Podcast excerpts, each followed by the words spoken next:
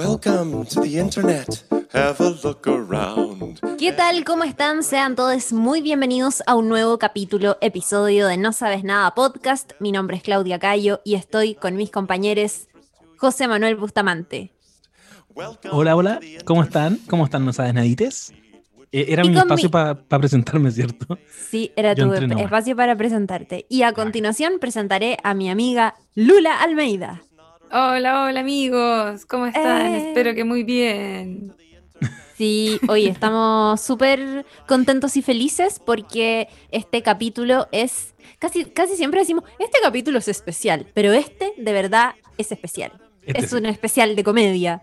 Eh, y eso es histórico en la historia de este podcast, que déjense de tonteras, llevamos varios años aquí sacando capítulos y es la primera vez que vamos a hacer un episodio donde estamos los tres juntos y que es de comedia porque eh, Lula se ha sacado algunos capítulos ahí con, con invitades. Pero es la primera vez que vamos a estar los tres juntos y nos pone muy, muy contentos comentar eh, una pieza de comedia que estamos seguros va a ser, sin duda, de las mejores del año y quizás de las mejores de la década, incluso me atrevería a decir yo.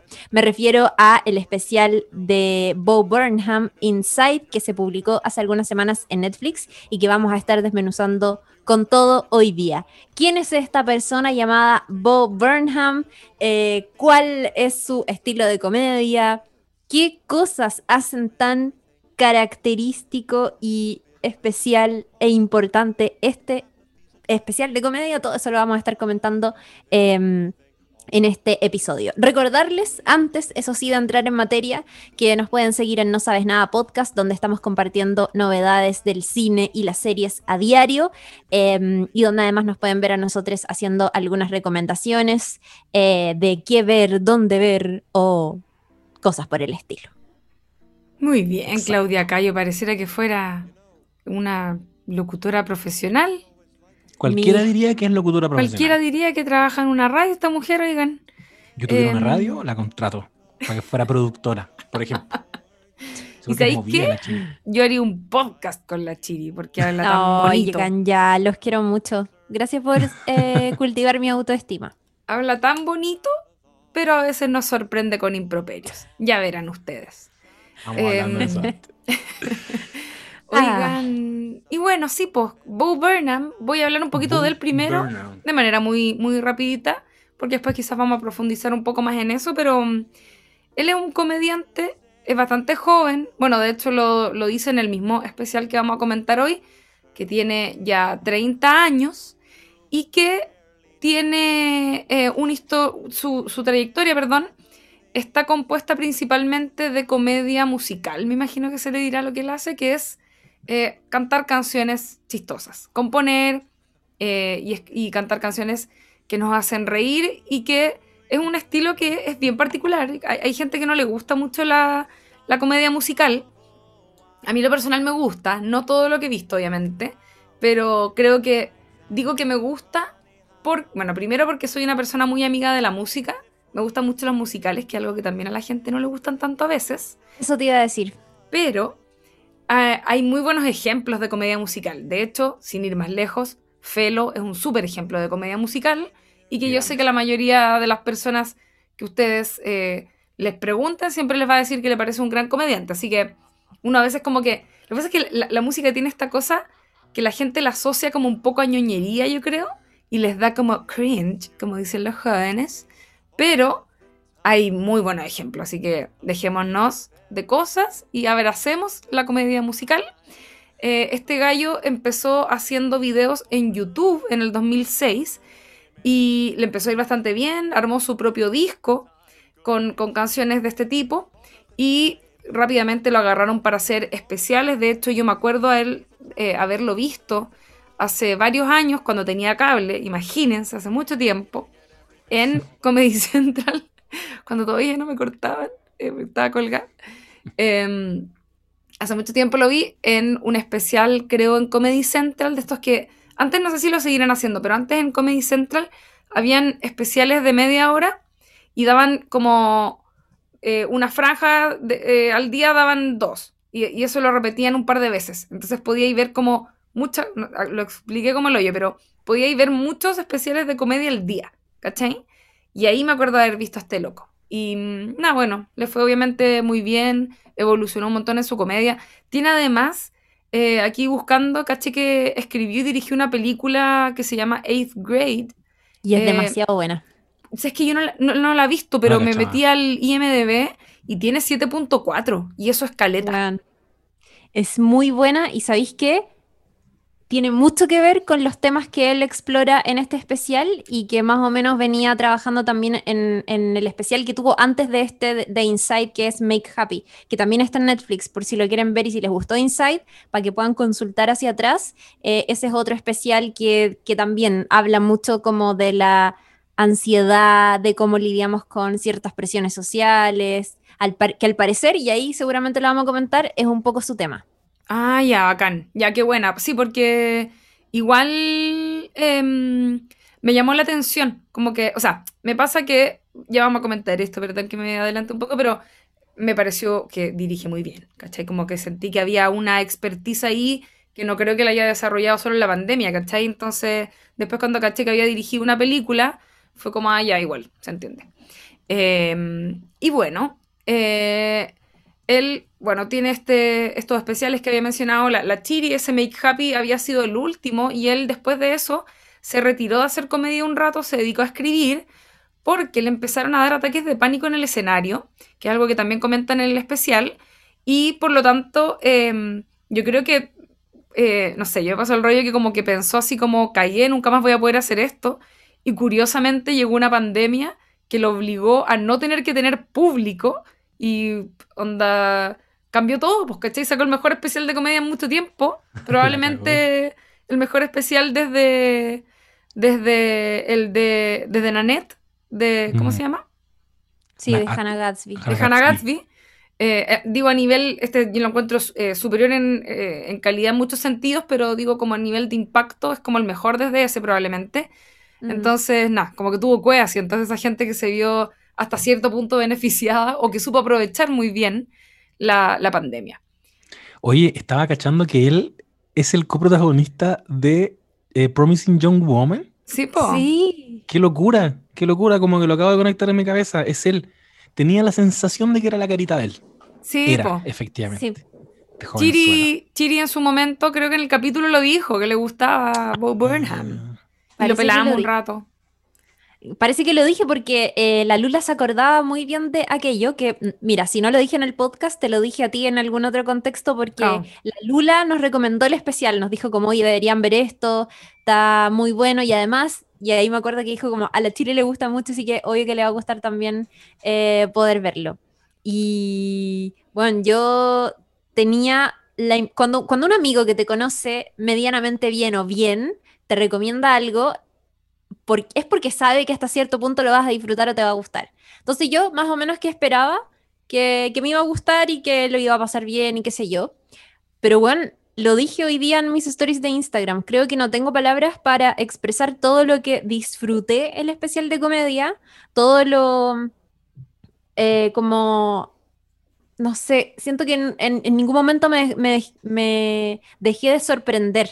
Estuve todo el rato como súper maravillada de lo que estaba viendo y, no sé, bueno, como, lo encuentro de una genialidad como inexplicable. Sabéis que en serio no tengo palabras. Lo encontré muy, muy, muy bueno y, mm, y también es, es raro verlo después de, de- de haber visto Promising Young Woman, donde tenía como un papel que igual era súper importante, que encima no tenía nada que ver con él como y su personalidad de comediante, donde Ah. además actúa súper bien, a mí me pareció que actúa súper bien, y, y ahora, claro, verlo en este contexto y con, en este especial eh, me sorprendió muchísimo, así que si hay alguien que quizás está escuchando este capítulo y, y no ha visto el especial, póngale pausa, vaya a verlo y regrese para que así no se spoilee de nada de lo que vamos a comentar. sí, Estoy súper de acuerdo. Y principalmente porque eh, es, es, un,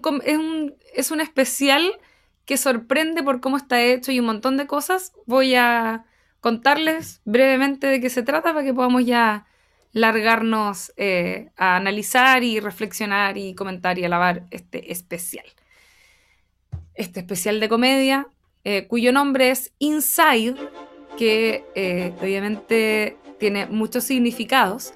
Es el nuevo especial de comedia de este comediante, Bob Burnham, que hizo durante la pandemia, encerrado en su casa, lo escribió, dirigió, montó, musicalizó y protagonizó él mismo, es decir, hizo prácticamente todo menos la producción y, no sé, la distribución.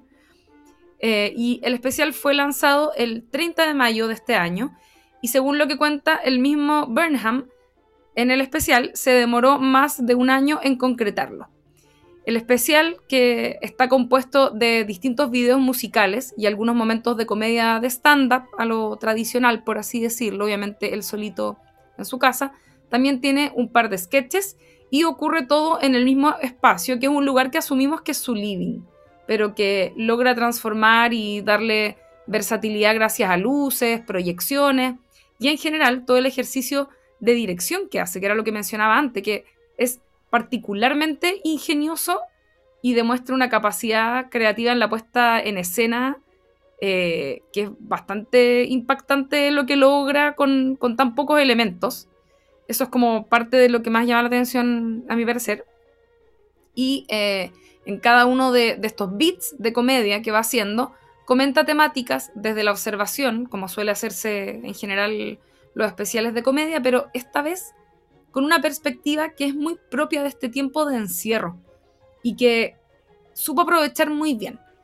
Además, también aprovecha bien todos los em, elementos negativos, podríamos decir, del encierro, los aprovecha a su favor, tanto temáticamente en el contenido, eh, a propósito, por ejemplo, de un poco la, el volcamiento más, más eh, excesivo aún eh, que hubo hacia las redes sociales, por ejemplo, eh, como también desde la precariedad de los elementos visuales que tiene a disposición.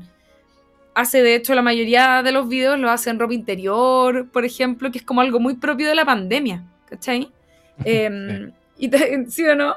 Y también, no sé si a ustedes les pasó, y con esto ya les voy dando la palabra, pero me dio mucha risa que da una sensación de que hubiese hecho todos estos juegos de luz y esas cuestiones, eh, que son súper precarios, como el celular, como weas así, eh, da la sensación de que lo hubiese hecho como con cosas que se encargó por AliExpress. Ah, Totalmente. hizo, el, pedido, esos pedidos de Mercado Libre con, con delivery el mismo día. que hemos estado haciendo nosotros, que somos como adictos a Mercado Libre. Paso el dato Mercado Libre, necesitas auspiciar un espacio, este espacio, no, no vas a tener otro espacio más orgánico y real que este podcast, que se pide mouse, que se pide puertos USB, cámaras, cantidad de cosas. Pedidos express. Llegan al mismo día y efectivamente llegan al mismo día, que es una locura. Eh, sí, pues hay una vocación de demostrarte que él eh, crea toda esta como parafernalia, todo lo que, todo, todo el diseño de producción, toda la puesta en escena de su stand-up está hecho con cosas que él tiene a mano y, probablemente es lo primero que, como dijiste tú, lo primero que llama la atención, debe ser una de las primeras cosas que me interesaron, porque aquí los, tres somos personas que igual en la pandemia nos hemos volcado al, a lo que hacemos, que es podcast, y, de repente la Chiri se saca sus streamings, y, la Lula ha hecho shows, o sea, yo me acordé bastante de los shows que ustedes hicieron, donde se preocuparon de ponerse un fondo. Eh, somos parte de todo este mundillo de gente que está creando contenido y que en pandemia también hemos visto una oportunidad porque estamos todos encerrados en las casas, que es, algo que él dice en su primera canción. Dice, eh, es un buen día para estar inside. es como, quédense, yo les voy a dar contenido, es un buen día para estar dentro de la casa. Y, y en esa lógica de utilizar todos estos artefactos que él tiene a mano, celulares, todo muy bajo presupuesto, hasta cierto punto, obviamente. Tiene una muy buena cámara y todo eso. Hasta, cierto punto uno incluso podría especular qué tan solo lo hizo, pero como que da lo mismo. Como que ya si había un amigo apañándolo, pico. Te aseguro que no era más de un amigo, ¿cachai? Como que de verdad yo creo que es un trabajo no solo autoral, de verdad creo que es de artesanía, que el weón lo hizo efectivamente solo y me impresionó mucho el sentido de espectacularidad y, ahora que ustedes dicen que él es director de cine, me queda mm. muy claro la, noción que tiene de cómo esto se tiene que ver. ¿cachai? Mm. Como el producto final, la capacidad de ser, estar a cargo de la iluminación, de la música, entre medio bailar, todo al mismo tiempo. Había unos momentos en que el weón, ten- bueno, se ponía, ponte tú, esta linterna en la, en la frente y tenía una bola disco colgando en, en la habitación. Entonces, en un momento clave que tenía que funcionar, pero milimétricamente como, como de reloj, con un momento de la canción, él sabía que tenía que mirar hacia arriba y cambiaba toda la escena y se iluminaba porque la bola disco iluminaba toda la luz del, de la o sea, hacía, hacía rebotar toda la, la luz de la linterna y, y ese nivel como de conciencia de cómo se tiene que ver en el momento, lo encontré una locura. Es como, es como que él reúne todos los departamentos que hay en un show en vivo habitualmente. El buen está a cargo literal de todo, incluso en, in situ, ¿cachai? mientras lo está haciendo. Sí, a mí me pasó lo mismo y lo, lo comentaba también ahí en mi Instagram, como yo no sé cuántas personas eh, que trabajan sobre el escenario con sus diferentes artes tienen la capacidad de iluminarse soles, como que obviamente hay mucha gente que lo hace, pero no, debe ser una tarea para nada fácil. Y así como nos imaginamos que vos estaba comprando cositas por eh, AliExpress o por Mercado Libre, lo que haya sido, para montar este especial en casa, también me daba la sensación que, mm, que estaba como en YouTube buscando tutoriales de cómo hacer tal o cual efecto con la luz o de cómo lograr que, no sé, un artefacto chiquitito te provoque cierto efecto en la pared, cosas por el estilo. Y eso creo que habla de varias cosas. Habla de lo que es él como naturalmente, que es un creador de contenido. Ahí la Lula contaba que él partió en YouTube y eso es real. el, el loco partió cuando era adolescente, estaba, me parece que incluso estaba como en secundaria, cuando quería, mm, había hecho una canción como de chiste para su familia, pero no se las podía mandar, entonces lo subió a YouTube y esperando mandar como este link a su familia, pero fue un video que terminó haciéndose viral, ganó muchos seguidores y entonces el loco se dio, que, se dio cuenta que tenía un talento para hacer música y, ser chistoso al mismo tiempo, entonces empezó a subir video, empezó cierto a escalar esta carrera y qué sé yo. Y lo que está haciendo y lo que hace con este especial de Netflix es seguir siendo lo que naturalmente es desde un comienzo, que es un creador de contenido, que, es un creador de contenido que trabaja desde la comedia, pero ojo que no todos los comediantes son creadores de contenido en redes sociales. Hago la diferencia porque hay muchos comediantes que impulsan una carrera y que viven de eso porque hacen shows, pero que no necesariamente en redes sociales cultivan ese mismo perfil. Y, y siento que él eh, eh, es diferente porque es, es muy como, como de nuestra generación finalmente. Pues ahí en el especial eh, muestran cierto el momento en que él cumple 30 años y está en confinamiento. Tiene 30 años, yo tengo 30, ¿cachai? E- e- Es un weón de mi generación, de la generación del Rubius, de la generación de Hola, soy Germán. Es como gente que por ser talentoso y subirse a YouTube ha logrado grandes cosas. No sé si me explico, es como sí, totalmente. eh, ese tipo de persona. Y por otro lado, creo que toda esta genialidad que él usó para montar este especial, desde la música hasta el montaje y las luces, habla mucho también de mm, las condiciones en que los artistas han estado creando cosas desde casa.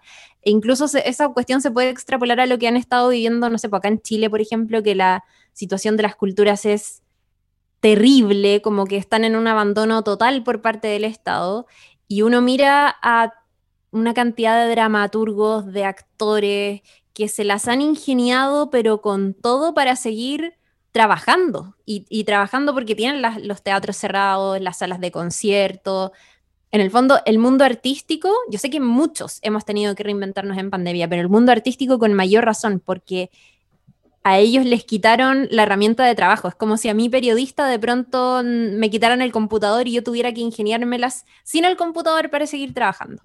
Eh, y siento que eso es lo que les pasó a los artistas, como que los privaron de su principal herramienta de trabajo.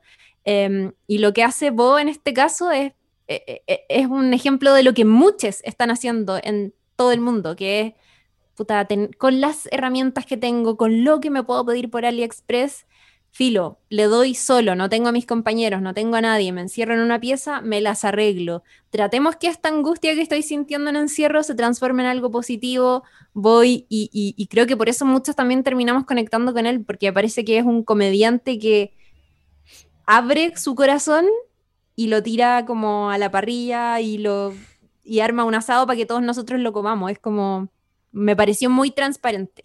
Nuevamente, el sentido de verdad que acá siempre lo comentamos. Sí, totalmente. hay muchos. ¿Sabéis que me gusta mucho lo que decía y como de esta diferenciación que, que existe entre estos tipos de comediantes o de mm. cualquier persona en realidad que puede tener, no sé, actores o personas que se dediquen como eh, a la performance, ¿cachai? A, a subirse a escenarios, que no siempre generan contenido en Internet.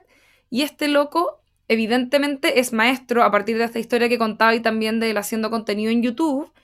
Em, y que además siento que, que, es lo que nos pasó a nosotros eh, a propósito de lo que comentaban, como durante la pandemia también había que mantener la cordura desde los lugares que a nosotros nos hacen sentido, ¿cachai? Entonces, al final trabajar en este tipo de cosas nos mantiene entretenidos. Yo me doy cuenta, en, eh, y perdón el comentario personal, pero yo me doy cuenta que nunca había trabajado tanto en mi vida como ahora, siendo que he tenido a veces momentos como bien ajetreados de, no sé, ir a la pega y después moverme a la radio, como estar así como media llena de cosas, pero ahora como estoy todo el día en mi casa, estoy todo el día haciendo cosas y me aburro si estoy parada, porque básicamente creo que no me doy cuenta y tengo como ansiedad por pandemia, obvio, como todo el mundo, ¿cachai? Obvio. Eh, y estar haciendo cosas y sentir que uno sigue activa y que trabaja y que eh, como que no perdí el tiempo, ¿cachai? Que como que el tiempo eh, perdió un poco sentido desde la pandemia, ¿cachai? Como que dónde parte y dónde termina todo, ¿cachai? Entonces como que me hace mucho sentido, obviamente, que el loco haya decidido tomar esta, eh, este, esta, mm, como camino de construir un especial de comedia en pandemia que abarque todas las temáticas que se encuentran contenidas eh, en estos tiempos, ¿cachai? Y todo lo que tiene que ver con efectivamente habitar el interior de nuestros hogares y cómo eh, empezamos como a observar todas esas dinámicas medias nuevas que se dan. Hay una canción que es muy chistosa, que es de las primeras, donde habla esto de la, como de, la, de hablar con la mamá por videollamada, ¿cachai? Como agarrar todas esas cosas y hacer las carnes. Y además, a propósito de esto que mencionaban de, de las luces de, ponte tú esto que hace con, la bola disco, que es una, también es como eh, parte del especial y es uno de los primeros momentos en los que decimos como, ah, ya, como este loco se, puso creativo, ¿cachai? Porque además hace, hace un movimiento con la cabeza que hace que llene todo este espacio, que es un espacio muy fomísimo, igual que todos nuestros fondos de Zoom, ¿cachai? El one lo llena de luz, le da como vida y lo transforma en un escenario, ¿cachai? Que me imagino de haber sido un ejercicio muy em, como eh, trabajoso, pero a la vez entretenido, porque a diferencia, claro, lo que decía tú, Chiri, creo como de, de esto de cómo iluminarse uno mismo estando en el escenario, claro, arriba un escenario en vivo muy distinto, pero pudiendo hacer pruebas de cámara y cosas así, eh, es el manso desafío, ¿cachai? Y ahí existe una agua muy interesante que es como toda la coreografía que el loco se inventa, porque si hay algo que tiene este especial, que me imagino debe tener, no sé, debe haber hecho mil tomas de cada weá, pero es que hay un, manejo del timing, pero así, eh, onda, hay unas canciones, hay un par por ahí, em, no me acuerdo que les por ahí la tenía nota, pero hay una en que se tira, que es particularmente llamativa, eh, en la que creo que es la que habla de que cumplió 30 y está viejo, que hace unos movimientos con las luces que son impactantes y una lo hace con la linterna del celular, ¿cachai? Es como, no sé, yo que así encuentro que es una genialidad y sobre todo porque es súper simple todo también. Mm. ¿Cachai? Entonces, no sé, como que... Y, me encanta... Perdón me encanta que, está todo esto, como está, está está el hecho de que es un artista reinventándose en contexto de cuarentena, con todo el trasfondo que también tiene y su historia de vida, que después lo vamos a, repasar probablemente un poquito más. O, yo creo que es un ítem que hay que, que yo al menos quiero reflexionar en el ítem como crisis de, ansiedad, porque me hizo mucho sentido en lo que vi ahora. Eh, si bien está eso, está lo que decía la Chiri, que es como bueno, todos estamos hoy día en teletrabajo, todos estamos ingeniándonos ingeniándonoslas con lo que tenemos en todo sentido. O sea, eh, desde ser madre, ser padre, con eh, trabajar con niños en la casa, eh, el agua que se te ocurra. Todos estamos siendo un poquito Bow, ¿cómo es el apellido? Burnham. Uh a decir Burnham. todos estamos haciendo eso. Él no quiere No, no, quiere como reivindicar esa situación en la que estamos, no nos está diciendo, miren, ustedes también pueden, ¿cachai? Si ustedes agarran un celular, agarran una linterna, lo pueden hacer. Hay una sensación de, no es la, o sea, no es la gran weá lo que estoy haciendo, me, genera como un tufillo de eso, y más bien eh, lo que quiere mostrarte es todo el esfuerzo y toda la para y todo, puta, todo lo que se desangra para lograr armar su show y lo triste que esa wea es también, porque te muestra una canción, como decíamos, puta, con todas las luces y toda la parafernalia, pero inmediatamente corta y te lo muestra, puta, pateando un micrófono y en una pieza desordenada y sentado solo en el computador viéndose a sí mismo. Tiene escenas súper, súper mm. deprimentes, ¿cachai? Entonces, en el fondo, él no quería ocultar eso, él quería decir, mira, te voy a dar este especial, pero quiero que sepáis todo lo que me desangré para hacer esta weá. Que, que yo sé que está buena, porque también me produce eso. Em, después me fui a ver el otro especial que tiene, el Make Happy, mm. y, y, tiene esa cosita como de estoy haciendo una weá toda zorra, ¿cachai? Déjenme hacerla. Eh, no, me, no, no se metan, porque está el típico weón que le empieza a gritar. El weón es súper pesado con los que intervienen y dice literal, déjenme hacer lo que preparé porque quiero que quede registrado, ¿cachai? Es como cero conexión, que también es una forma de hacer comedia, ¿cachai? Como de, de reírse, es una muy Bill Hicks, como de, de, antagonismo con, con tu público. Yo vengo acá a contar lo que quiero contar y me voy, y chao. Y como que los estoy desafiando permanentemente, no es como simpático con ellos. Creo que en, en este especial también me dejaba un tufillo de eh, mira, sí, bacán las luces, el proyector, las cámaras, todo, pero mírame ahora sentado en el computador, mira lo triste que es. Y creo que lo que eso produce, al menos en mi caso, fue como un espejo de uno mismo también, pues, ¿cachai? Como, bueno, me vi a mí mismo, me hice consciente de que si alguien me pone una cámara aquí en el departamento, no he tenido un año tan distinto al de él. Solo que yo estoy, no estoy mirándome, ¿cachai?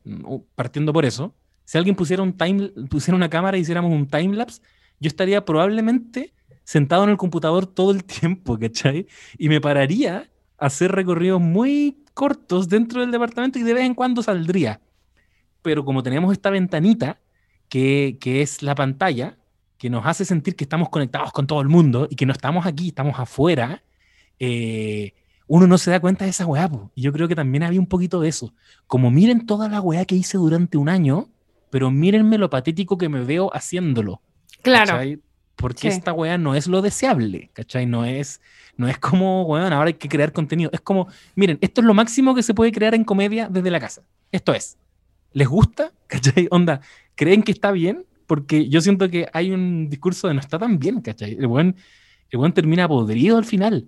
Y termina podrido mm. porque sabemos lo que le ha pasado, que es una persona que padece crisis de pánico pero por algo el buen te muestra así, ¿cachai? Te muestra como enojado en un momento, te muestra triste hacia el final, como, como llorando, como no, estamos bien, ¿cachai? Y esa van a encontré maravillosa. Ese es igual como su tema, siento yo, como mm. las angustias, mm. eh, las ansiedades son muy un tema que, que, de hecho él viene trabajando desde hace mucho. Ahí cuando el José comentaba este otro especial que también está en Netflix, que fue Make Happy, eh, que es un especial de comedia del 2016, donde mm, eh, habla de un montón de cosas y también incluye mucho lo musical y hacer canciones sobre el escenario, totalmente abacanado, totalmente abacanado. Estoy súper de acuerdo con eso que dice el José, pero es un especial de comedia que termina súper sad. Termina con él confesándole a la gente que padece de crisis de pánico, que, que encima puta, parece que le están dando en los momentos en que está trabajando sobre el escenario y por Dios, qué mal momento que tenga una crisis de pánico arriba de un escenario. Em, y algo que me pareció súper bonito es que ese, es aquí un, un pequeño, bueno, es un pequeño spoiler del, del, de ese especial de comedia, pero filo, lo voy a decir igual acá, pueden saltar a los 10 segundos siguientes, pero, mm, pero ese especial de comedia termina con él en esta misma habitación cantando una canción más triste que la mierda, donde básicamente el weón dice como una parte de mí y de lo que estáis haciendo te ama, pero otra parte de mí está odiando todo esto, todo lo mediático que se va a volver, todo lo genial que estoy siendo, onda te amo, pero te odio al mismo tiempo. Y ese especial termina con esta imagen de él como en esta misma salita, eh, con este mismo piano y qué sé yo, y termina con él saliendo de esta habitación. Y este especial el que estamos viendo ahora, comienza con él entrando nuevamente a esta habitación. Claro. Eh, y él lo dice, como que inesperado que, claro, hice este especial, terminé súper ansioso, empecé a tratarme porque claramente lo que estaba sintiendo no estaba bien y no me hacía bien. Y cuando justo ya había pasado el tiempo suficiente, entre medio hice una película, eh, se dedicó a hacer otras cosas y justo cuando ya parecía que iba a retomar como este impulso de volver al escenario, conectar con la gente, la audiencia y no sé qué, pasó algo súper loco. Él lo dice así, pasó algo súper loco, que es que vino una pandemia y de pronto, claro, me quedé encerrado en lo que eventualmente podría ser el lugar ideal para alguien que tiene crisis de pánico sobre el escenario, pero tampoco es un, tampoco fue un panorama alentador porque puta, está ahí encerrado meses con un virus del que sabemos muy poco em, y qué sé yo. Y, y bueno, y decía también que el tema de de las ansiedades y todo eso eh, es algo que está muy presente en sus trabajos. Ahí comentábamos al comienzo em, del capítulo que él hizo una película en 2018 que se llama Eighth Grade, octavo grado, por si la quieren buscar.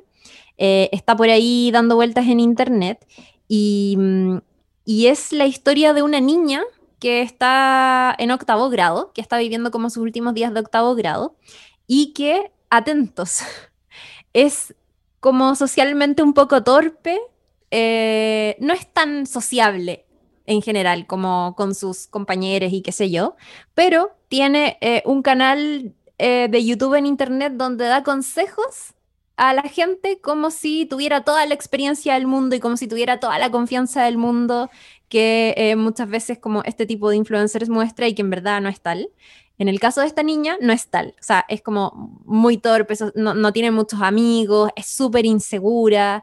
Em, y es un poco su historia enfrentando como todas estas inseguridades a esa edad en los últimos días de eh, octavo grado. Es, es, demasiado real. Y, insisto, es como e, el tema de las ansiedades es muy su tema.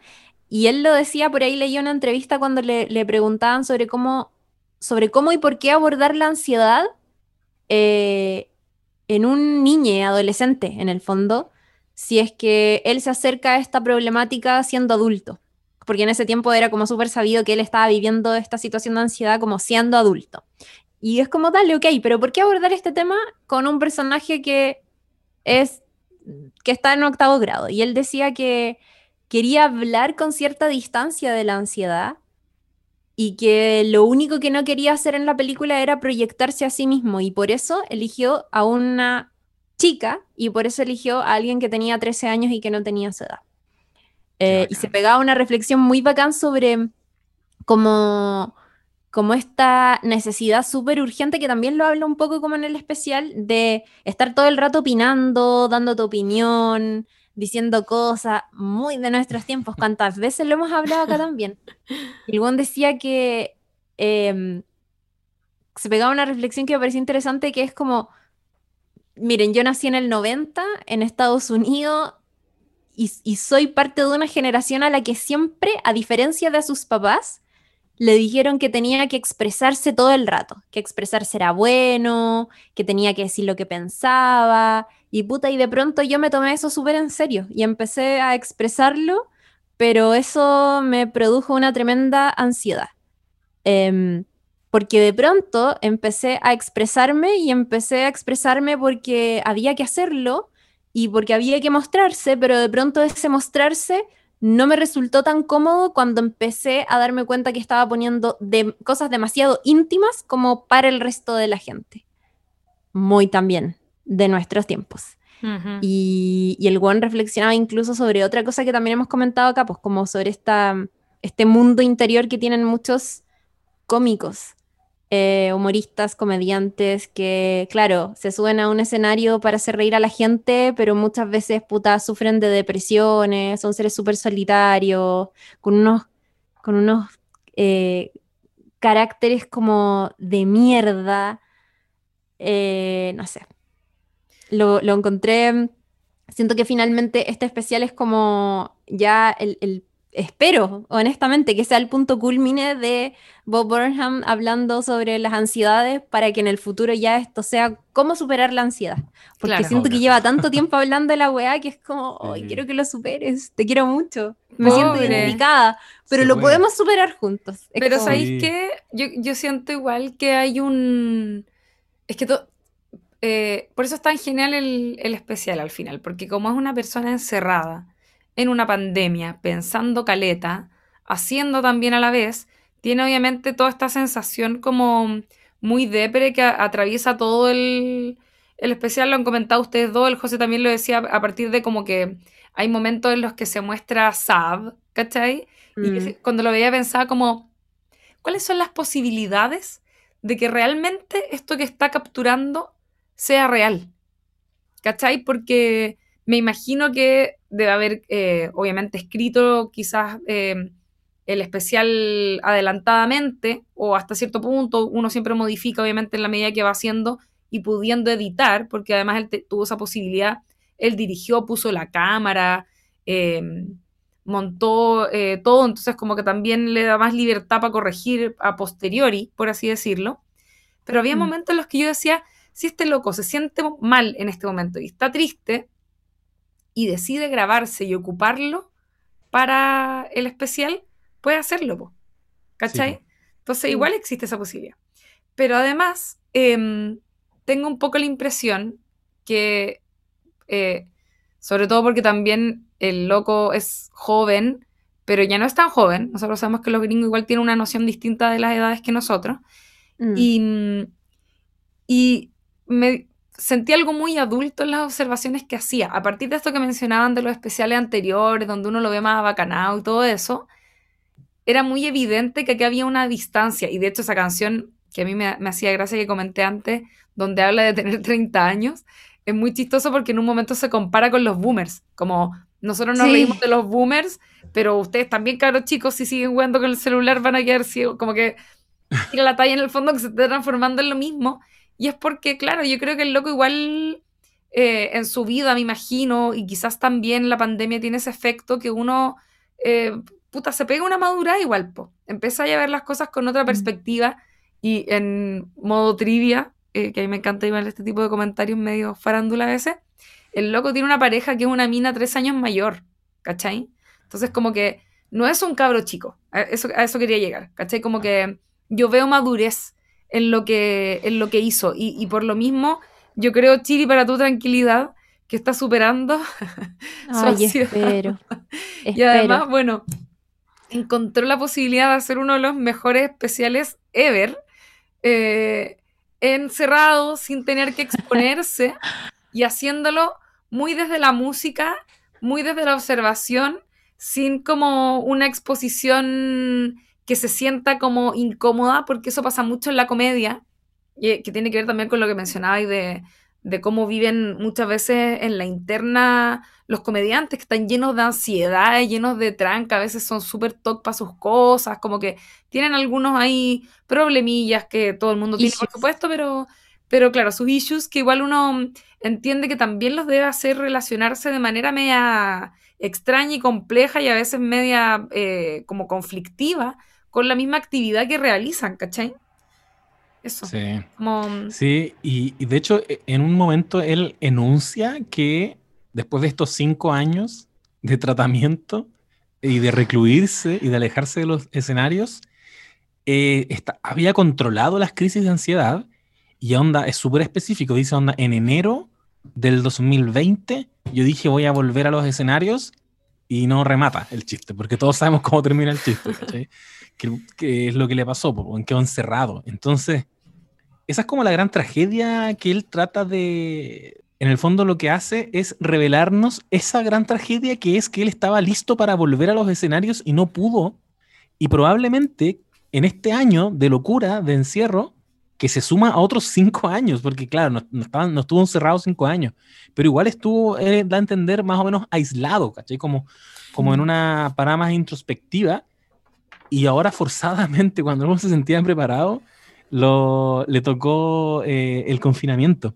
Lo encuentro, lo encuentro brígido y, y algo que, que siempre lo hemos comentado acá, ustedes ya lo, lo, lo esbozaron recién, porque cuando hablamos de comedia, eh, esta idea de que, de que los comediantes probablemente se están riendo de situaciones que tienen un trasfondo súper trágico.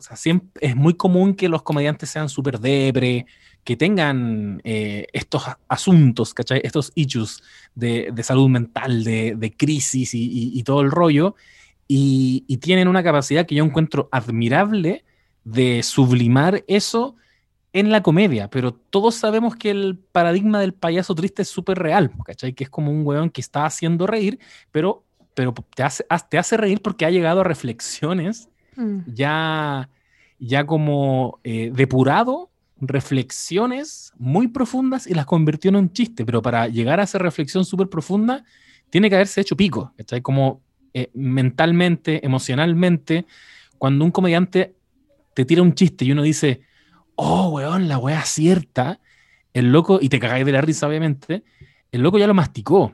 Y en ese masticarlo probablemente lo pasó pésimo, porque se encontró con alguna verdad que, que puede ser incluso un poco eh, dolorosa. Y, y, esa sensación me dejaron eh, los dos especiales, que es alguien cuya mente no quiero habitar, como un weón que, que lo está pasando mal. Y, y, por lo mismo, quiero confesar que a mí igual me agotó este especial en algún punto, como que no tiene respiro. No. La sensación de encierro, que probablemente él la quería propiciar, yo la sentí absolutamente, y de encerrarte, y por, por eso, obviamente, la primera lectura de Inside es que está dentro de su habitación, pero tú estás encerrado en su cabeza, ¿cachai? Esa, ese living que decía Lula es como su cerebro, ¿cachai? Las luces, es, es de donde él te, a donde él te hace pasar. Y, y, es el mismo espacio todo el rato, y es un espacio súper chico. Él mismo dice en un momento, no sé si esa puerta es muy pequeña o él es muy alto, porque de verdad el weón se ve gigante en ese sí. espacio súper reducido. De hecho, yo, yo incluso haría el disclaimer y el, y el, aviso a los no sabes nadite que no es un especial para, yo creo, esto es súper personal, para cagarse de la risa, ¿cachai? No es para, no. para agarrarse la guata. Yo me reí en varios momentos, pero igual fue esa risa que es como... ¿Cachai? No, no, como otros buenos que me hacen reírme, onda casi para, hasta llorar. Eh, no tiene ese tipo de, no te ofrece ese tipo de catarsis, te, te hace pensar, al punto que yo había momentos en que tenía que retroceder, porque se me pasaban chistes, se me pasaban reflexiones, tenía que pausar porque me quedaba procesando weas que, que el loco te tiraban sus canciones y después cortaba y cambió el tema. Y estamos en otro lado y ahora estoy sentado mostrándote otra cosa. Eh, entonces igual lo sentí, lo sentí eh, complejo, ¿cachai? No es como livianito en ningún caso. Eh, en ese sentido me parece súper pertinente la comparación con Nanette, que, que, hace otra cosa ella, pero que es bien parecido, que, que efectivamente ella se abre, pero a un nivel brutal y no te lo esperas, que probablemente es como lo, lo subversivo que tiene ese especial, porque te, que ella te hace reír mucho rato hasta que de pronto te dice, está bueno, está bueno, era para que te rieras, ¿cachai? Claro. Y uno queda para la cagada como interpelado, como, Juan Palpico, ¿por qué me estoy riendo de esto? Y se mete más, y se mete en una zona en la que uno ya no sabe si se tiene que reír o no, ¿cachai? Como, conches, weón, estoy viendo comedia, ¿por qué, ¿por qué estoy teniendo estas sensaciones, ¿cachai? Eh, este loco creo que desde el principio es como que te queda claro que, que no viene a hacerte reír necesariamente, tiene una, mirada bien cínica de todo, em, sus canciones igual te hablan de, de un loco que es bien odioso igual, ¿cachai? Es como primero parte hueveando a las blancas en, en redes sociales, como cómo es un Instagram de una mujer blanca. Y es súper chistoso, pero también es una, es una parodia bien odiosa, ¿cachai? Es como bien ácido en ese sentido el weón. Sí, igual es Y muy auto- real. se Esa, canción es muy buena. Ese, o Es sea, el palo, video es que es demasiado real. Como Sí. e- era tan necesario, siento, como reírse de algunas de las cosas que él menciona y reflexionar de las cosas que, ref- de, ref- que- de las que reflexiona, cómo lo hace además, que es como, en ese caso, como imitando una wea. Es que lo encuentro demasiado genial. Pero quería decir algo de las canciones que decía ahí, que estoy de acuerdo. El, el especial no es para agarrarse la, la guata riendo. Sí te sorprende porque tiene una genialidad lo del video cuando va comentando el video que vimos recién y se empieza a repetir. Es una genialidad. No solo Mm. porque hace ese ejercicio como de, ah, ah, ahora me estoy viendo a mí mismo criticando, como que es muy divertido, sino que además el loco como que se está analizando a sí mismo, pues, ¿cachai? Y empieza po. como, mira, y aquí me pongo a criticar porque en realidad parece que es un mecanismo de defensa. bueno, es Y genial. tiene una lectura sobre eso mismo y te dice, bueno, y ahora me estoy analizando y en verdad, yo dije eso porque quería demostrarme como un weón honesto, pero en realidad... Es la zorra. Y, y No. cómo el weón puede seguir escarbando en sí mismo. Para mí, para mí ese momento fue como un pequeño pic en el especial, Sí. En el que es como, ah, ya no, acá estamos frente a un nivel de genialidad superior, ¿cachai? Como esta weá ya impactante.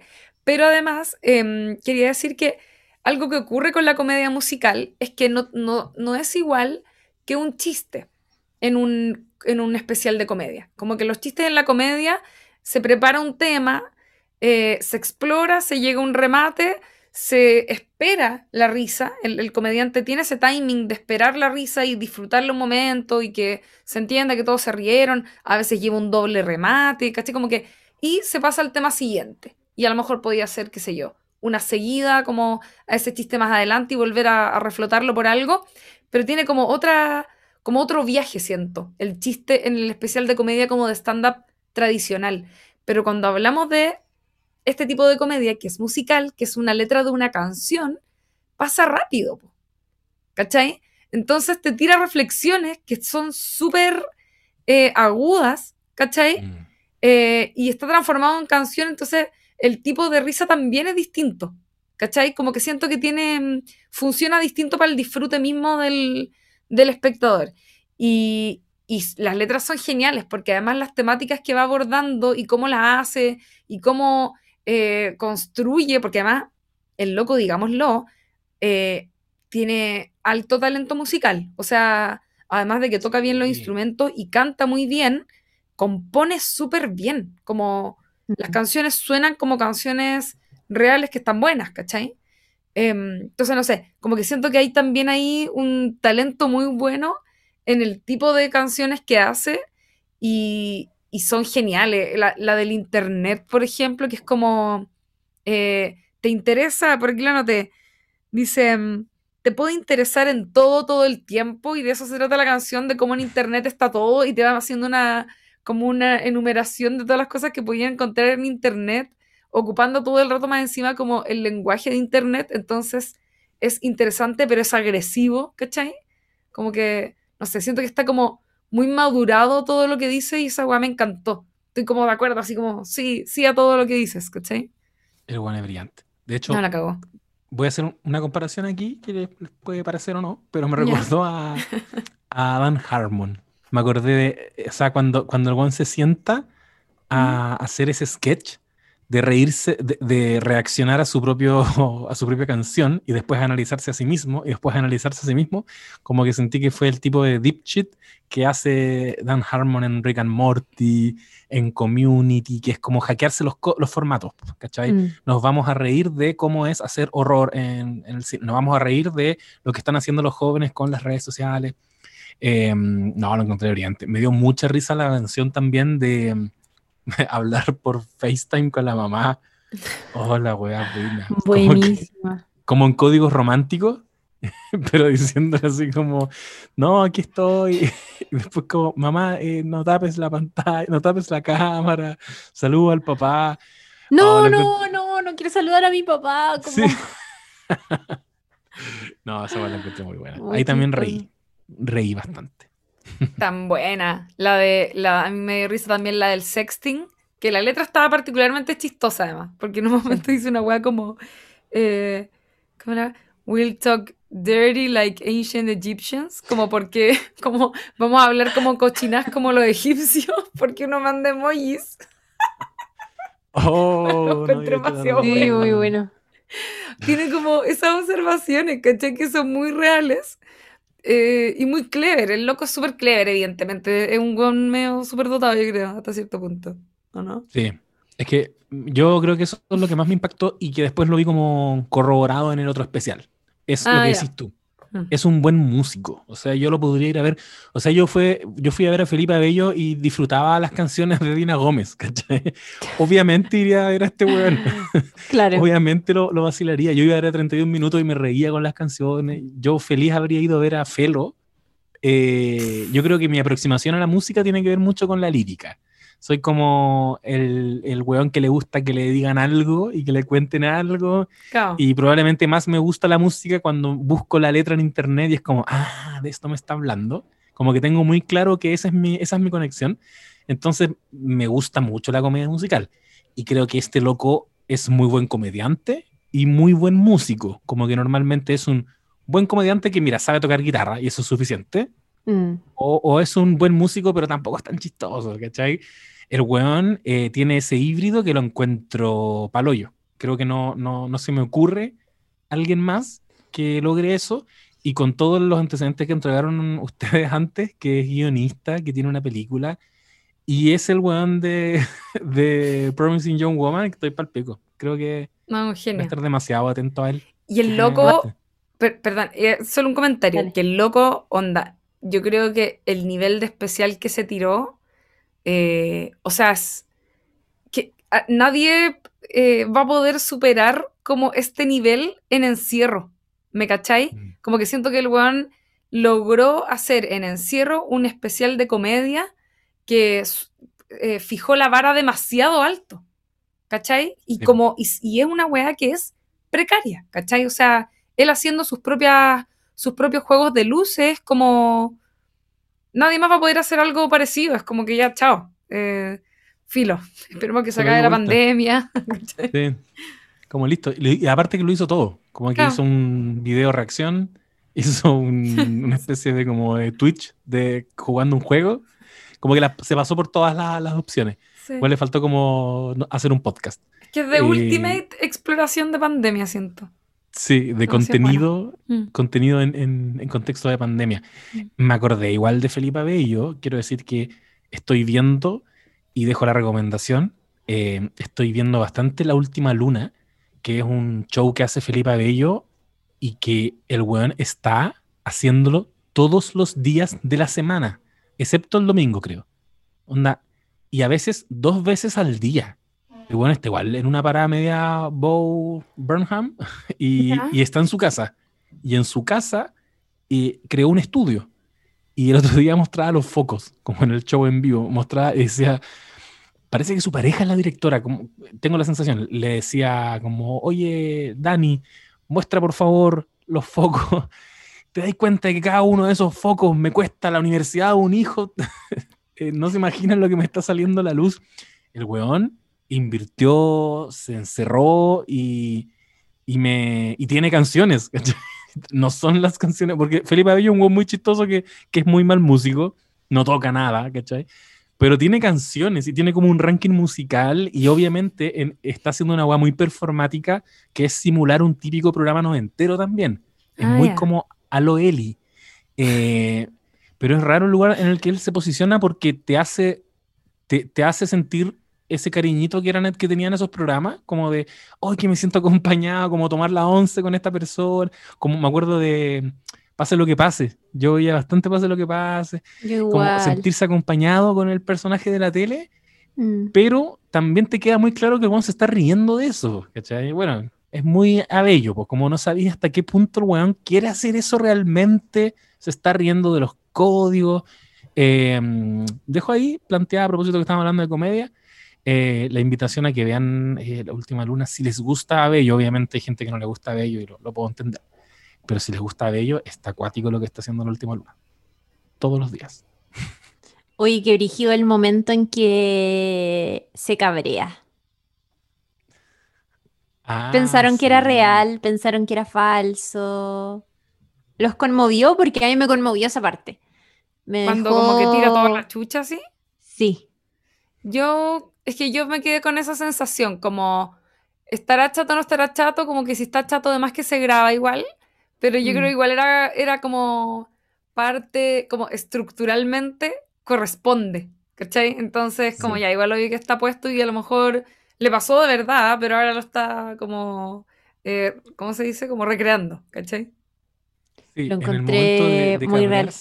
porque encima ya es como hacia avanzado el, el especial, donde te dan a entender que ya el buen lleva como demasiados meses graban, autograbándose y automirándose. Mm. sí, Y es como llegáis a un punto en que ya, obvio que estáis medio chato, te dais vergüenza ajena, te empezáis a cuestionar incluso como, ¿qué tan bueno es esto que estoy haciendo? Quizá partió como una súper buena idea y en los primeros videos me dio esa sensación, como que en los primeros videos el weón pensaba, oh, voy a hacer una weá a la raja, pero puta, después de ciertas semanas y de ciertos meses, empezáis a cargar con otra emoción que te puede hacer considerar que eso que grabaste ya no es tan bueno. Como que te quita un poco las ganas, te quita un poco la espectacularidad de lo que tú mismo hiciste. Eh, y no sé, me, me dejó, me angustié mucho. Ese- Sí. Me angustió mucho ese momento. Yo como que elegí, elegí creer. Como que, claro, uno puede pensar que lo más probable es que este momento en que se cabrea está como galleteado porque quizás él se cabreó y ahora lo está replicando. Y ahí me costó más en conectar, como llegué a pensar que era un chiste, que estuviera enojado, pero después cuando se pone a llorar, creo que ahí me entregué más a, a que, mira, si está actuando, no me importa, porque significa que quizás pasó por ese momento de ponerse a llorar, y para mí eso es como suficiente, como el weón de verdad en algún minuto grabando esto tocó fondo, tiene que haber tocado fondo, sí, es una locura, sí. Y, y- me lo puedo explicar porque yo creo que el weón debe tener algún grado de talk, además, en el, en el especial, nuevamente, eh, en el otro, en el Make Happy, él se ríe de lo controlado que tiene su show. En un minuto dice como, bueno, ahora estoy tratando de hacer impro, eh, pero no puedo porque tengo todo demasiado controlado y hace un movimiento con los dedos y suena como ¡puing! Onda, bueno, había alguien esperando que él hiciera ese movimiento con los dedos para tirar ese sonido. Entonces está como medio preso de ese, eh, de ser control freak, ¿cachai? Como, bueno, tiene que quedarle perfecto. Por eso la sensación de que el loco pasa por el escenario, Mm. hago mi show, es perfecto, no hay dudas de eso, y me voy. Por eso crisis de pánico en el escenario mismo, porque es un weón que se le sale la estructura un momento y, y colapsa y se debe ir en unas bolas mentales muy malas. Mm. Y en, el- en este show creo que también hay un poco de eso, ¿cachai? Es, es, es perfecto el show como este, este especial, el, el, el Inside, pero también porque el weón no puede soltar la weá, ¿cachai? Como que lo que Es dice la que Chini. loco. Perdón, te, te iba a decir como algo épico y justo te interrumpí, perdón. No, para nada, ya estaba ya. siendo redundante. Ah, ya, no, yo iba a decir que yo creo que no hay forma de hacer un show como este si no eres una persona excesivamente detallista y meticulosa y obsesiva con tu trabajo, ¿cachai? Sí. Y por eso el loco yo creo que dice llevo más de un año y está todo acuático, porque el show le quedó perfecto. O sea, hay un tema en los encuadres, en, el tema de las luces, en las coreografías de luces que hace, eh, en la música que está súper bien hecha, en todo el show como en su totalidad también. En el montaje, el loco hizo su propio montaje. Y si tú te fijáis, hay momentos en los que hay como, entre comillas, movimientos de cámara, así como zoom in y weas así. Y eso evidentemente está hecho en la post. O sea, él no tiene un, un camarógrafo que esté acercándose. No, es como él lo hizo en su, no sé, Premiere o en algún programa hizo esas cosas, ¿cachai? Entonces hay un nivel de planificación, de, no sé, como de, siento que es demasiado como, y quizás por eso está, bueno, no sé, no, no estoy diciendo que sea lo mejor como que una persona haga toda la pega, yo creo que los equipos de trabajo son súper importantes, sobre todo el audiovisual y sobre todo los shows, pero el loco hizo una artesanía, eh, una joya, ¿cachai? Con, con, este show, con todas las herramientas que, que, que, tenía a mano y le quedó, le quedó joya, ¿cachai? O sea, insisto, yo creo que esta guay dejó la vara altísima para este tipo de shows, ¿cachai? Eh, no, a nivel conceptual, eh, no sé, todo, performance, lo encuentro increíble. Tiene, Yo insisto, siento que he perdido el tiempo, toda la cuarentena. Siento que no he hecho nada. no, pero so, esto es bueno es dar lecciones igual. Yo siento que uno puede aprender mucho de este tipo de personas. No creo que la pasen bien, porque siendo tan controlador, eh, en el día a día te debe mm. como afectar en otros aspectos de tu día, no me cabe duda, ¿cachai? Pero para hacer la pega, en este sentido, así te quedan las cosas de bonita. Si le ponía ese nivel de, de dedicación, y yo insisto, este Juan tiene que haber estado eh, como metido en esto toda la cuarentena pasando su ansiedad con esto, ¿cachai? Ahora, sí, yo sí quiero plantear algo que lo quería decir muy al comienzo, que uno asume que casi que ese lugar que uno ve es como el departamento que tiene así de enano, pero como es, como es en la vida real para uno, ¿me cachai? Para une, pero obviamente ese debe ser como el garage de su casa y de vivir como en una mansión. Eso pensaba todo el rato. Es como una bodeguita, oh, según lo que caché por esto de que les contaba, que el, el, especial anterior termina con él saliendo de este lugar y como que se ve que hacia el fondo está su casa real. Entonces ah. esto es como una especie de bodega que tiene ah, eh, como... habilitada para... Claro. con cocina, porque se ve que hay una cocina.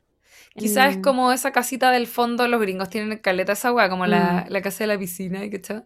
Pero como sí. la, la, casita del fondo que a veces es como medio bodega, que es como lo perfecto para poner una oficina, ¿cachai? Claro. Como Igual la weá tiene baño, como... Claro, claro. Ah, me siento engañado. Bueno, ¿y ahí?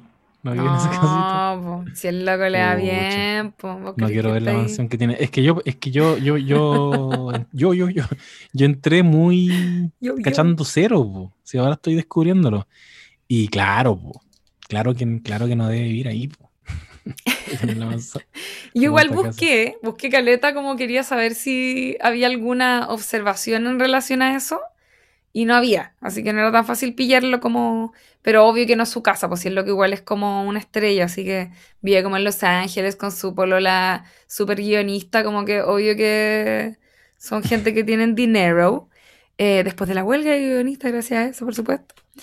Eh, ah, quería decir antes de terminar algo que eh, igual me llamó la atención, creo que es muy ad hoc también, por supuesto, pero esta como sensación de depre que atraviesa el show, para algunas personas fue súper gatillante. Lo leí por ahí. Porque igual se menciona Caleta como el suicidio y temas así, eh, que él en un momento profundice, como que echa la talla y después dice, no, pero por si acaso estoy bien, como que se menciona igual el tema.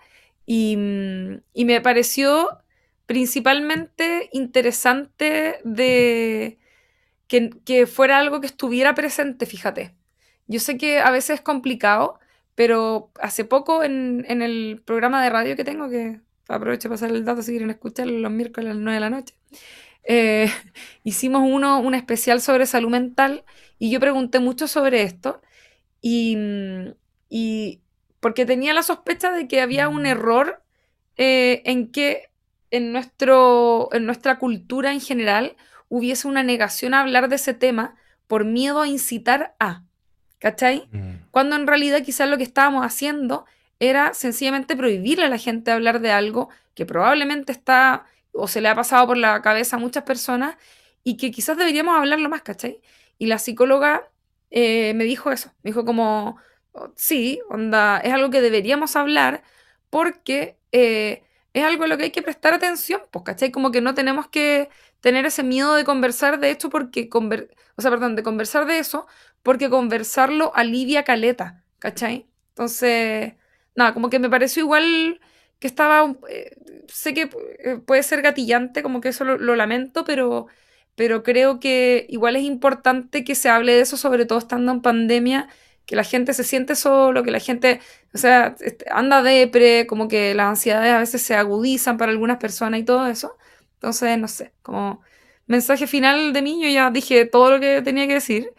Eh, nada, hablemos de salud mental, hablen con la gente, cuéntenle cómo se sienten. Sí, estamos solos, estamos encerrados, todo, pero las redes sociales nos han abierto la, posibilidad de, de acceder a personas que a veces ni siquiera son nuestros amigos más cercanos, sino que podemos encontrar compañía en un montón de lugares, así que aprovechemos eso, eh, son gente muy valiosa, muy importante en este mundo, así que mm, sépanlo y comuniquen las cosas que sienten y no se las guarden tanto porque quizás van a encontrar compañía más que juicios que el miedo, yo creo que a veces siente la gente.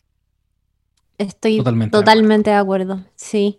Sí, igual en otras oportunidades hemos hablado con otros temas también, pues de cómo muchas veces cuando uno verbaliza algo por lo que está pasando, eh, uno te saca ahí un peso, pero por otro lado, alguien que te está escuchando o alguien que te está viendo, de pronto se siente identificado y por tanto menos solo. Y yo creo que el sentirse menos solo en tiempos como los que estamos viviendo ahora es una cuestión súper importante. Así que totalmente de acuerdo, amiga. Yo también eh, creo que a veces uno teme hablar de ciertas cosas porque no quiere, puta, no quiere revictimizar, no quiere eh, sentir que es una alegoría a y cosas por el estilo, pero, pero hasta cierto punto, y creo que muchas veces uno también como sabe que no quiere entrar en esos errores, trata de investigar un poquitito sobre cómo abordar ciertos temas porque se entiende que igual hay cosas que son necesarias de conversarlas y ponerlas sobre la mesa. Así que eso. Solo yo, así como tú diste mi mensaje, mi mensaje es, todas las canciones están contenidas en un disco que se llama Inside the Songs y que lo pueden encontrar en Spotify, por si acaso. Buenísimo. Si que les gustaron, las pueden encontrar ahí. Voy de cabeza a, escucharlo, me, gustó mucho. Yo como mensaje final quería eh, recoger un comentario, o sea, un mensaje que recibimos por interno a nuestro Instagram. Estamos siempre recibiendo eh, mensajes, estamos siempre leyéndoles. A veces no alcanzamos a responder, estamos con estas cosas, ustedes saben, cuarentena, pero ahora me voy a, detener a, leer este mensaje de Nelson Rosas que dice, Hola amigos, espero que estén muy bien. Soy un, no, soy un nadite desde hace tiempo y no saben cómo me han ayudado en muchos momentos tristes por los que pasé el año pasado. Desde seguir sus recomendaciones hasta un saludo que me enviaron en el capítulo de Barry y que oí meses después, ya que no había visto la serie. Hace unos días me llamaron de un trabajo en Cerro Castillo y voy viajando hacia allá. Les cuento esto porque estuve mucho tiempo sin trabajo estable y no saben lo feliz que estoy. Siempre dicen que alegra leer este tipo de mensajes, así que por eso les escribí. Sigan haciendo este podcast porque es bacán. Un abrazo a los tres y los quiero mucho. Te queremos mucho, Nelson, y gracias por enviarnos esta buena onda y esta positividad. que bacán saber que están pasando cosas buenas. quiero, leer otro mensaje. Yo quiero decir una cosita mini. Eh, éxito en Cerro Castillo, gran lugar. He estado ahí de vacaciones y casi muero, pero sobreviví y fui al Cerro Castillo y eso nomás quería cachiporrearme que subí un cerro. No, pues Cerro... Ah, depende. Está el Cerro Castillo Viña, pero no, no, no. Yo me imagino que él se va al Cerro Castillo del Sur, que es como un poquito al sur de Coyhaique. Ah, ya. Hay un lugar que se llama Villa Cerro Castillo y hay un lugar que se llama Cerro Castillo, que es un cerro, o sea, como una montaña gigante, eh, que no tiene ningún tipo de señalización. Realmente casi muero, me perdí arriba, eh, pero precioso. Supongo que se referirá, referirá a eso. Si no, aprovecho igual de cachiporrearme con mi hazaña. Y a Chile, ahora sí, por supuesto, comente. Eh, recolecté varios mensajes que nos estuvieron llegando en la, semana. Tengo acá a Javiera Martínez que dice, acabo de escuchar el capítulo de Almost Famous y me gustó mucho. Gracias por tanto, no sabes nada los TKM. Y solo decir que anteriormente Javiera Martínez había mandado otro mensaje que dice, les hice caso y ahora estoy metida en la pasta de The Americans y no puedo parar. Así que uh. Seremos Legión Javiera Martínez, se viene el capítulo. Se Un viene saludo también se viene pronto. Un saludo también a Una Gran Pez, que nos responde nuestro contenido que hicimos a propósito del estreno de la serie Isabel y dice, de hecho volví a pagar mi cuenta solo para verla y ay que me emocioné, altamente inspiradora la serie y weón me full identifica con esas raíces espirituales que finalmente vienen de nuestras propias familias, familias digo, y la conexión con otras realidades. También Zacarías Flores nos dice, Nadites, vean Mare of Easttown de HBO, se las recomiendo acuáticamente, ojalá en algún futuro puedan comentarle. Y mm, voy a sumar a esa misma petición eh, a María Catalina y tantos, tantos otros que nos han escrito para que veamos esta serie protagonizada por Kate Winslet que la está rompiendo en HBO para que la empiecen a ver porque muy pronto la vamos a estar comentando también. Se Yo- viene hoy. Segundo eso, perdón, es que me encantaría, quiero puro verla, amo a Kate y también he escuchado así, pero excelentes críticas y me tinca que dan para comentar mucho. Es que está acuático. Es que es Kate. Es Es Kate Kate, en una, en una serie de HBO. Está brígido. Ya- igual ya tenía Em, una, tuvo, hizo una, mm, no me acuerdo el nombre como de una persona, pero yo vi una, un pedacito de una serie. Para, eh, ¿En HBO o en, en HBO, otro? sí, era, Ah, es una conocida, tiene, es como con M, ya para no importa. Ídola. No, yo quiero aprovechar que la Chiri dio esos, leyó esos mensajes para leer uno que acaba de llegar. Llegó hace poquito. Dice: Hola, no sabes nadie. Hola, no sabes nadie te presente. Les hablo porque acabo de escuchar el podcast de los Royal y debo decir que necesito ese capítulo especial de Ben Stiller. Amo la vida secreta de Walter Mitty, sobre todo la parte que mencionó el José. Eso, muchas gracias por la buena onda. Son unes bacanes. Yo igual creo que se debería agendarse. Se viene pendiente el Ben Stiller, yo también creo. Mira quién apareció ahí, Satán. Es que viene llegando mi señor, entonces Satán le ladra, muy feliz. Oye, Bueno. Perdón, lo- lo va a recibir. solo para no, para que no crean que yo estaba mintiendo aquí, que yo digo cosas que no son. Mildred Pierce, así se llamaba la serie que hizo antes mi comadre Kate. Eh, estoy casi segura que fue en HBO, pero no logro puedo pillarlo creer. aquí. Te Pero, puedo creer. ¿Y sabes qué? Te voy a creer. Te, te voy a creer. que eso. Sí, eh, HBO. Último comentario, último comentario que nos llegó. Por favor, por favor. Eli Eli dice, queridas no sabes nades, me encanta el podcast, siempre los escucho y, y siempre estoy de acuerdo con sus reflexiones porque soy influenciable. en cuarentena vi una serie que me marcó mucho, eh, Good Omens, y necesito mayúsculas que la comenten alguna vez, por favor, por favor, por favor, por favor. Los te quiero mucho, gracias por la compañía. Ven, Mira. otro mensaje. Me encanta que nos haya dicho, hola, no sabes nades. Hay Sí. algunos que nos dicen, no sabes nadites. Y dos nos pusieron, sabes nadites. no hay consenso en cómo se llama nuestra comunidad. No hay consenso, Pero pero, me ¿sabes gustó, qué? no sabes nades. Nada diminutivo aquí. No, nada de diminutivo, no sabes nada. No, no sabes nades. Lenguaje inclusivo, pero no diminutivo. Me encanta. Sí. Bueno, amigas, ¿creen que estamos? Espérense, espérense, parece que sí. Sí. Sí, sí, sí, sí, sí, me avisan. Estamos en condiciones de ir cerrando este maravilloso capítulo número 89 sobre eh, este especial, nuestro primer capítulo dedicado a un especial de comedia, aunque la Lula, si estoy siendo injusto, sí hay capítulos dedicados a especiales de comedia, pero están hechos en, dentro del multiverso de No Sabes Nada podcast eh, por la Lula junto a grandes comediantes nacionales. Así Están es. repasando carreras de grandes comediantes internacionales. Y que muchas veces, seamos honestos, porque es muy experimental, tengo por ahí unos pendientes de todo esto que no he editado, que he hablado con más comediantes, pero no han salido, eh, en los que al final no terminamos nada mucho hablando de la comedia porque entretenía la conversa y entrevistar a, a los comediantes, así que es algo que ocurre, pero en este caso le dedicamos eh, en profundidad un capítulo, algo que teníamos pendiente, de hecho quisimos alguna vez hacer uno de Nanette, tampoco lo hemos hecho, para más adelante puede ser, o quizás otros, quién sabe. Eh, pero bueno, eh, estoy muy contenta por el capítulo de hoy. Por favor, vean el especial si es que no lo han visto porque es demasiado bueno, una genialidad. Y a ustedes los quiero mucho, amigos. Nos mandaron a, a cuarentena de nuevo y no vamos a poder grabar presencial nunca más, por lo que parece. No importa. La tecnología nos acerca de alguna Así es. manera.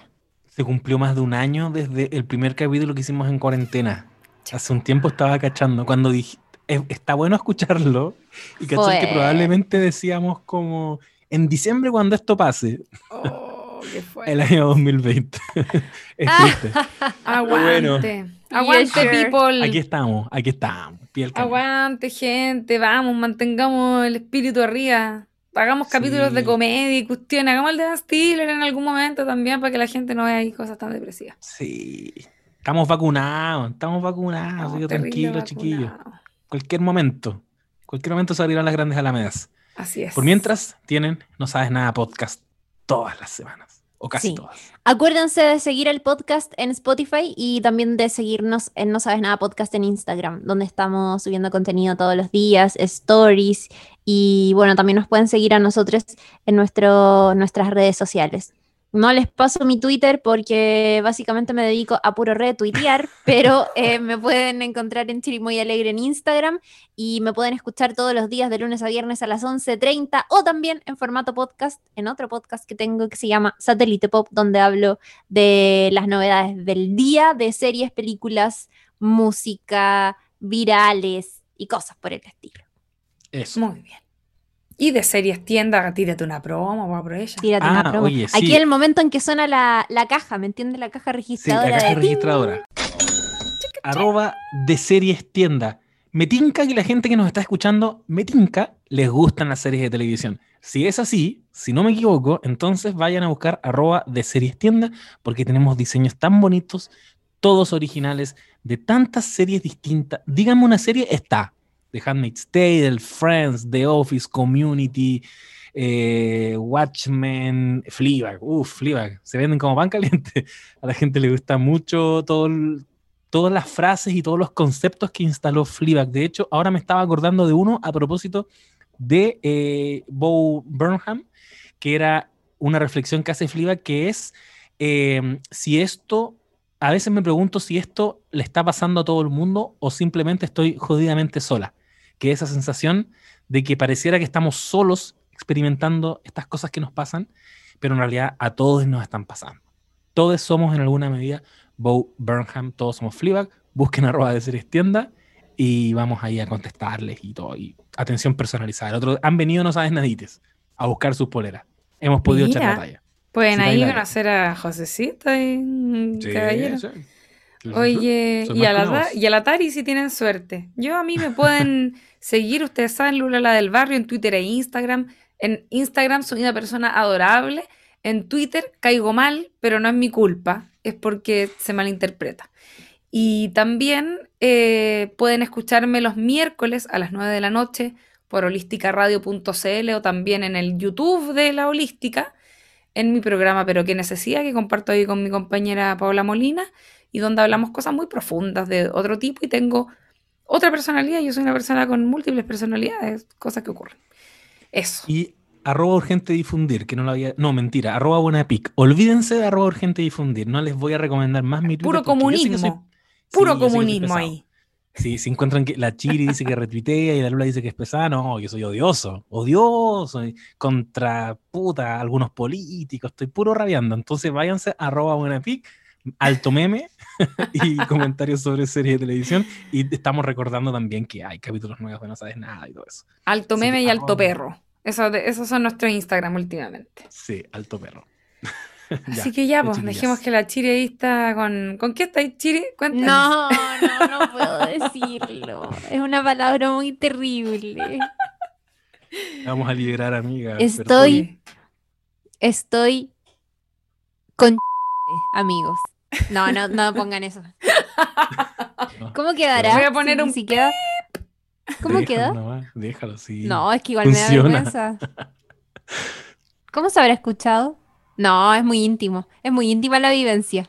Pero Bueno. digamos que necesito ir al baño y luego a acostarme. Eso. Ah, ya. Muy bien. Perdón. Puede ser ahí. Ahora Le puedes poner un pitito. Sí. Ya, le voy a poner un pito. ya. Y amigues, Adiós. que Un estén muy besito. bien. Chao, chao, Chao. a todos. Cuídense mucho, no saben nadites. Los queremos. I used to be the young one, got used to meeting people who weren't.